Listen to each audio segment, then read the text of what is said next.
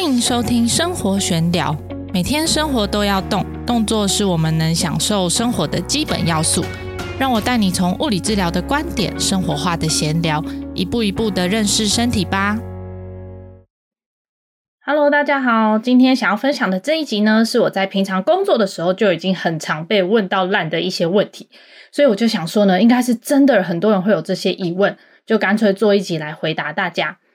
那你是不是也有听过以下几种说法呢？比如说，有人会告诉你说：“哦，你千万不能弯腰搬重物哦，或是你弯腰搬重物的时候会很伤害你的腰。”还有常常会有人告诉你说：“哦，下楼梯非常的伤害膝盖，那你就是尽量的不要下楼梯。”在前阵子也很多人问我的是，自己是不是不能随便旋转你的脖子，因为转脖子可能会让颈椎受伤。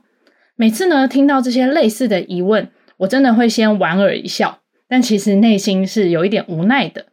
因为在我的概念里面呢，身体其实需要各种角度的动作。有时候我们过度的限制某一个方向的动作，或是避免产生某一些动作，其实反而会导致其他的问题哦。那为什么这些说法会产生呢？我们前几集其实就有提到说，身体会受伤啊，或是产生疼痛，多半是因为身体已经超出负荷，承受过多的压力了。那在不要弯腰搬重物这件事情当中啊，其实是因为很多人在搬重物的时候用弯腰的方式搬起来。当你要搬很重的物品的时候，其实是的确会让腰椎的压力过大的。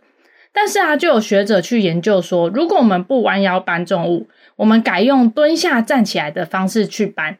当弯腰搬重物和蹲下站起来的这个两个方式在搬一样的重量的时候。虽然蹲下站起来的时候，腰椎不用承受那么多压力了，但反而会让我们的膝关节承受了更大、更多的压力，而且是远比弯腰搬重物的时候腰椎承受的压力更多的。但是你要注意哦，我这边不是说哦，那你以后都一定要用弯腰的方式去搬物品。其实大家仔细想一想啊，你的身体其实是非常的聪明的，它会自己去选择最合适的这个动作的策略。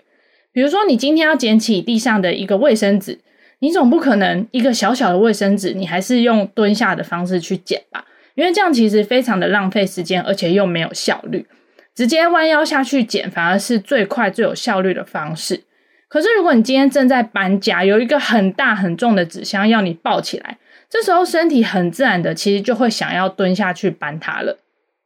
我们的身体在动作的时候啊，讲求的是关节之间会相互的配合，而且在适当的骨骼排列之下呢，肌肉就能产生相对良好的收缩，这时候身体自然就不会受伤或是产生疼痛。但这个前提当然是你的身体组织本身没有受损过大的情况啦。但如果我们一直去避免使用到我们的脊椎，不仅啊，我们会使周边的其他关节因为过度的使用而受伤，就像我刚刚提到的这个搬重物的例子，脊椎呢也会因此而变得僵硬，增加未来在使用上的时候其他受伤的风险哦。那至于下楼梯很伤膝盖这件事情，我们其实也可以用一样的概念来去破解它。伤膝盖这件事情啊，本来就是针对我们的膝盖压力过大而产生的一个说法嘛。那与其说呢，哦。我我怕我膝盖受伤，我不能下楼梯哦。你有没有想尝试来说，我膝盖受伤，我想要学习怎么好好的使用我身体的其他部位来协助他下楼梯？其实啊，大部分膝盖受伤的问题啊，有很多都来自于脚踝的使用上不稳定，或是脚踝卡住了，甚至很多人呢，可能是核心或是臀部的肌力不太足够。然后呢，导致我们在这个日常的使用的时候，让膝盖的压力过大，进而产生疼痛。就像前面我提到的一样，与其我们避免去做出动作，我更建议的是，我们更主动的去找到良好的排列，让自己在使用身体的时候，可以用最有效率而且不会受伤的方式。最后来分享一下转脖子的这件事情哦，跟大家分享一个案例。之前有一个颈部他很不舒服的个案来到我的诊间，那我要检查动作的时候，我请他低头，他很瞬间哦就跟我说：“哦，我的脖子不能动。”然后我当下呢心里就充满了狐疑，想说：“嗯，脖子为什么不能动？那你平常到底是要怎么生活？”他就说：“因为他之前听到别人说动脖子会很伤害颈椎，所以他都不敢动。”我就反问他说：“但你现在因为你脖子不不舒服来找我了，诶你觉得你不动它对你有什么帮助呢？”当然，我当下是用一个很好的语气啦，我没有要呛他的意思。不过个案当下也皱了一下眉头，好像也不太知道要怎么回答我这个问题。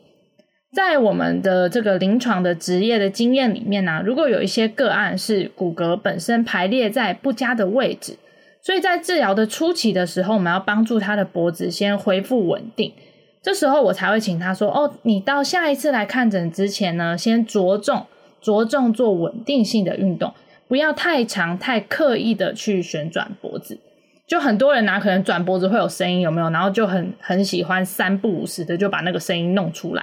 我们这时候强强调的稳定是想要避免这个状况。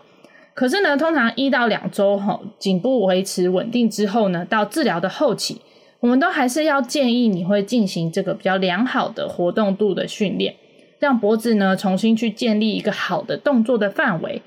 这样子呢，我们才能预防呢疼痛之后再次发生。